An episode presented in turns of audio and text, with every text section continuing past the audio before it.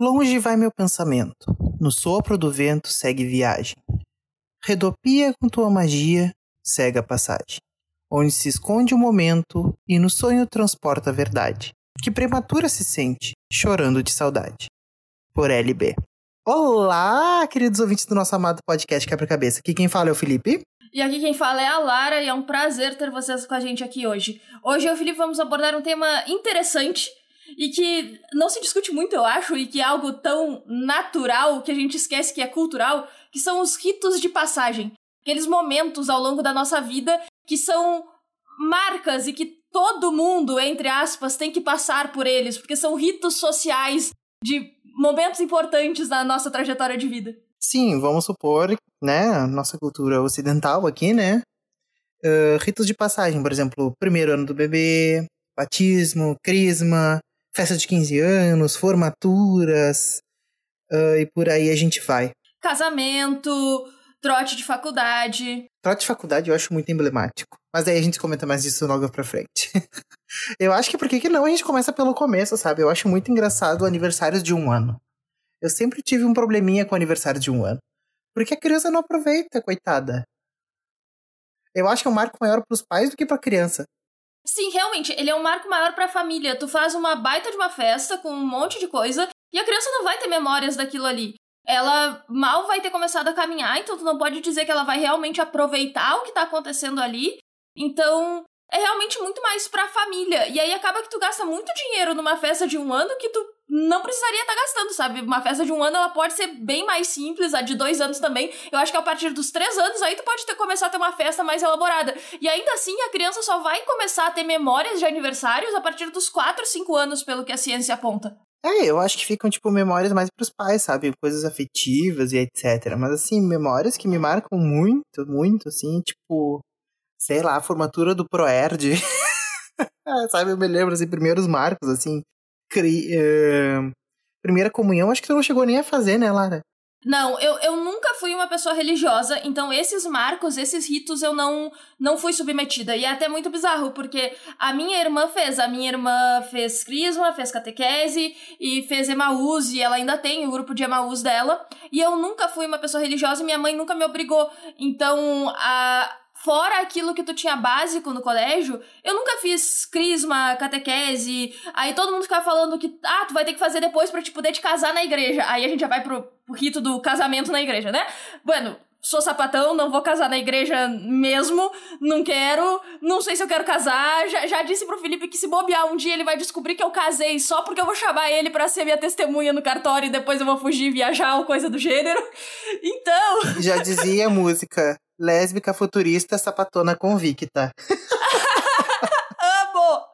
Mas assim, é, isso da, da questão, ao menos para nós que viemos numa cidade do interior, que estudamos no colégio católico, essa coisa da, da crisma, da catequese, eram pontos muito fortes, assim, de, de, de, de transição para os jovens, de, de uma conexão religiosa. Sabe que eu não era nem momento de transição, eu acho que era um momento de convívio, sabe? Porque daí a gente saía do meio da sala de aula, tá, tu convia com alguns colegas, mas tu convia com outras pessoas de outras turmas, de outros meios, sabe? Então, tipo, tu acho que tu expandia um pouco o teu meio social, digamos assim.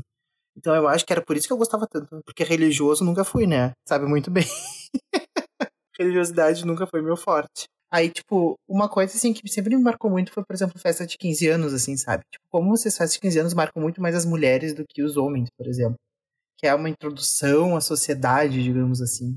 É engraçado porque quando tu pega para recapitular o porquê da festa de debutante que sempre ocorria aos 15 anos, é porque aos 15 anos a mulher antigamente podia passar a casar, ela, ela se tornava apta a, a casar. Então tu tinha que apresentar a jovem para a sociedade como um bom partido para que propostas começassem a ser feitas por ela, pra, é, por ela. E é muito bizarro isso, tipo, a gente mantém uma tradição de debutante, de festa de 15 anos que é muito mais importante para a mulher do que para o homem, porque é uma forma forma de introduzi-la à sociedade, que na época era só pra o momento em que ela ia poder, ser, poder começar a ser vendida como gado para quem pagasse mais.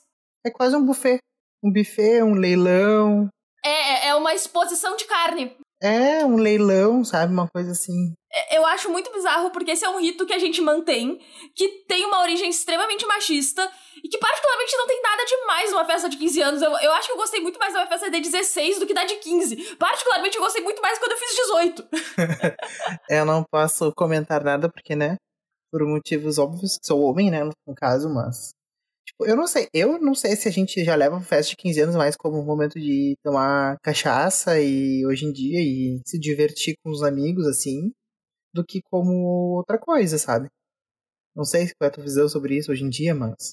Eu acho que hoje, tipo, aos 15 anos, só alguns pais ainda se iludem, mas muitos já tomaram consciência que seus filhos vão começar a ter a beber, a ter uma vida sexual ativa e tudo mais. E, tipo, 15 anos parece ser essa marca para os pais aceitarem que isso vai começar a acontecer. Então, parece que é essa transição de posso beber agora mais de boas, mesmo que, tipo, é, tá, não deveríamos beber antes dos 18. A gente não deveria, mas a gente faz, então que se foda. E eu, eu acho que fica esse momento de, de transição pra ter mais liberdade para fazer certas coisas, não ser mais tratado como criança, apesar que tu ainda é um adolescente. Então, para coisas tu ainda é criança, para outras tu já não é mais criança e é uma fase de transição muito É complicado, é complicado.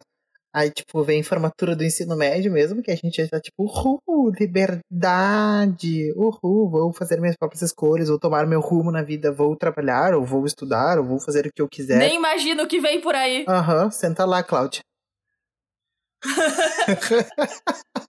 Ai, doce ilusão, né? Doce Meu ilusão. Deus. É só ladeira abaixo de dor e sofrimento. E boletos a ser pagos. E aí, se tu entra pra uma faculdade, depois tu tem formatura de faculdade, que espera-se que tu faça uma festa para comemorar. E, mano, depois de cinco anos, quatro anos sofrendo, tu quer uma festa para comemorar? Porque, por favor. não, mas antes da. Antes. A gente tem outro rito que é muito perto do outro. Eu não tive. Não sei se tu teve trote. Eu faltei. Eu, eu não fui pro meu trote. Eu tive, mas eu não fui. eu não tive porque lá a UFPEL era proibida de, de, de ter trotes, enfim, entre outros porém, assim. Tipo, eu nunca tive, tipo, digamos, uma iniciação na faculdade. Eu tive um choque muito grande de conteúdo, leitura, vírgulas e etc. Mas, tipo, de, de choque, tipo assim, entrei, não. Foi muito sutil. Eu, eu tive toda a questão do estudo e tudo mais, mas não, não pegou tanto, mas essa questão do trote eu não participei, não quis participar. E, mas eu vi os meus colegas que passaram pelo trote, tu vê o pessoal que passa pelo trote todos os anos, e parece que é um ciclo, meio que um ciclo de ódio, sabe? É Tu, tu faz aquilo com os teus bichos porque foi feito contigo. Então tu te sente no direito de fazer como veterano. E aí os teus bichos, por sofrerem isso, quando se tornam veteranos, se, se sentem no direito de fazê-lo também. E aí é, é, é, um ciclo, é um ciclo que não se quebra porque as pessoas continuam fazendo. E para quê? Qual é o sentido? Tipo, é ridicularizar o, os, os bichos? É exaltar os veteranos? É, é tipo não faz muito sentido, é algo muito primitivo. Parece que a gente volta pra época olho por olho, dente por dente. Né, eu acho que já nem casa mais, né? Sei lá, com a sociedade, enfim, sei lá eu. Aí agora tu falou de. Anteriormente tu tinha falado de festa de formatura, né? Eu acho. Eu acho que festa de formatura das. Assim, quem não teve. Quem, não sei, assim, gente. Tem casos e casos, famílias e famílias, enfim. Mas eu não sei, a gente gostou muito de comemorar, né, Lara? essa nossa vitória, assim. Eu, particularmente, eu gostei bastante. E eu tenho que dizer que a minha festa de formatura, ela teve um ponto especial para mim. E aí eu vou fazer, falar de um rito de passagem que acontece comigo, mas que não acontece com o Felipe, não acontece com a maioria das pessoas, que é o se assumir. Quando se é LGBT, o sair do armário é um rito de passagem também. Às vezes um meio traumático. E a minha formatura foi o meu arrombar o que restasse das portas do armário. Porque assim, quem, quem sabia, da, mais próximo de mim, já sabia, já tinha me assumido. Mas quem não sabia, ia saber daquela festa de formatura.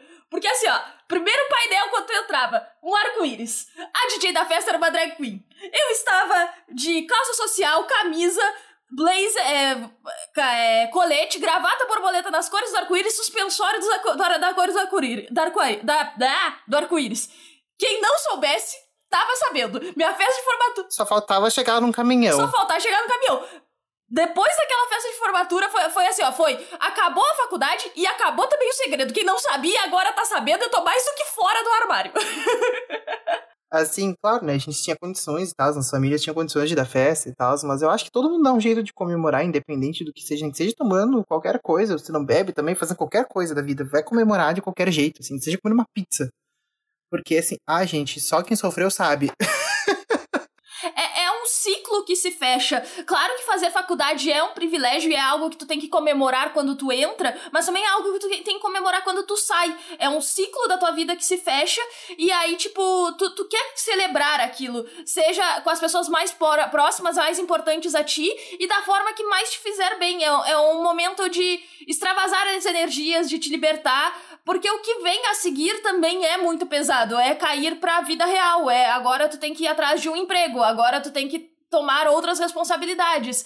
Então, é o final também de uma certa inocência, entre aspas, mas também é o final de um ciclo muito importante. Assim, eu. Nossa, minha festa de formatura foi muito engraçada. Eu me acabei dançando, eu tive até um. Como é que é? Eu tive um. Uma contratura muscular de tanto dançar, digamos assim. a gente pode ver que eu dancei bastante, né? Como nada menos esperado de mim. Mas foi bem divertido, assim, sabe? Mas eu fico pensando assim, tipo, na antropologia a gente vê ritos de passagem de diversos modos, né? E como a nossa sociedade, ela tem esses ritos, por exemplo, muitas, muitos de nós, ouvintes ou não, enfim, daqui nós passamos por muitos ritos e muitos parecidos. Uh, tipo, até o ato solene da formatura, enfim, são coisas que ficam.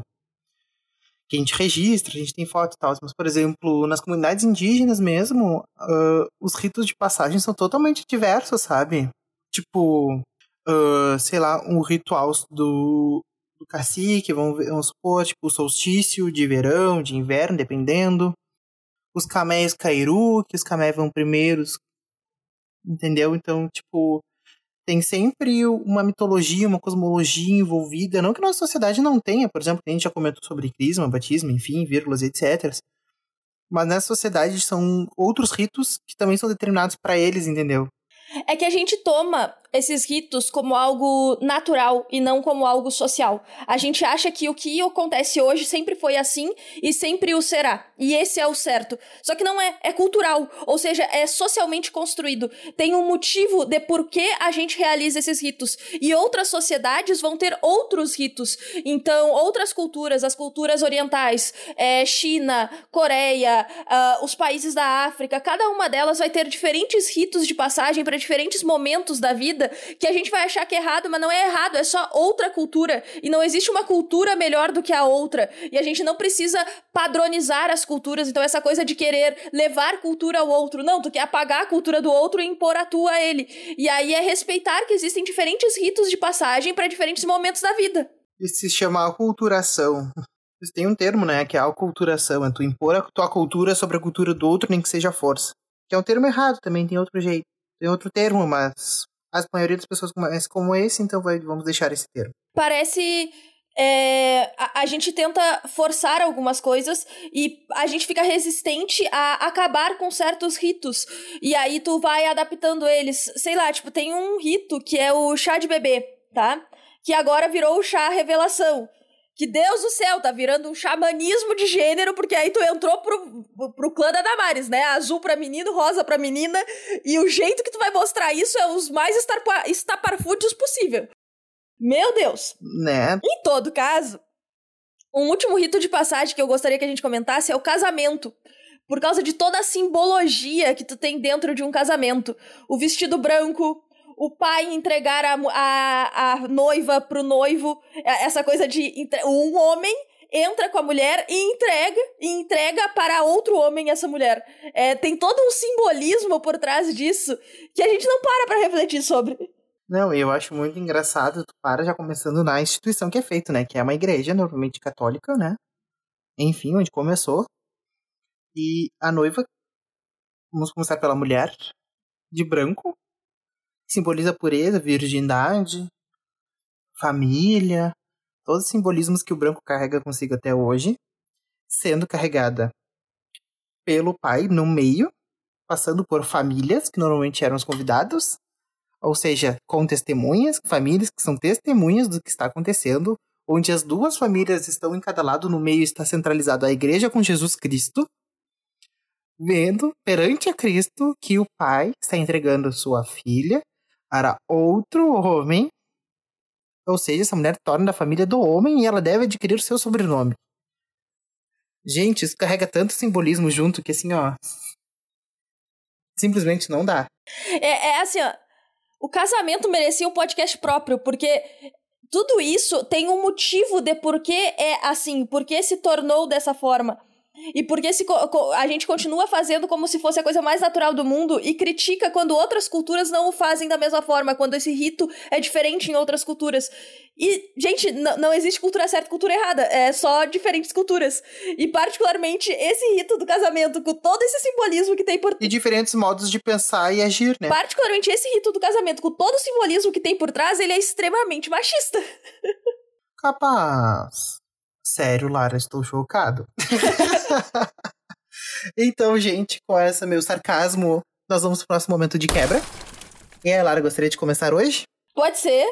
Pra deixar bem claro que esse foi um tema muito difícil de encontrar coisas para indicar, porque o, o teminha conturbado, e quando, toda vez que tu vai pesquisar algo, é, é só ritos religiosos e coisa e tal, então o próprio Google não, não, não colabora muito.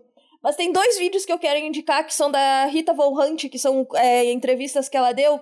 Que um é Metsu Cultural, Música e Estudos de Cultura com Rita Von Hunt.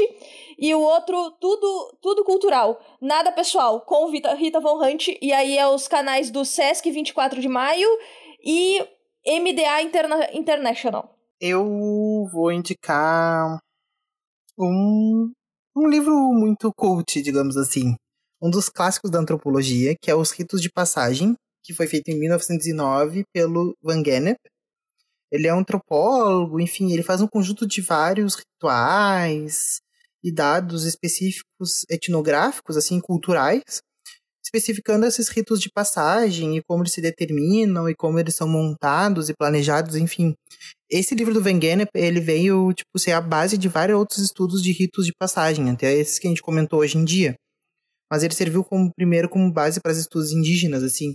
Então é muito louco tu pensar como a nossa sociedade ela vem se quebrando e se transformando através do tempo culturalmente e adquirindo novos hábitos e se transformando, assim. Então fica essa minha parte muito cult hoje. Felipe também é cultura.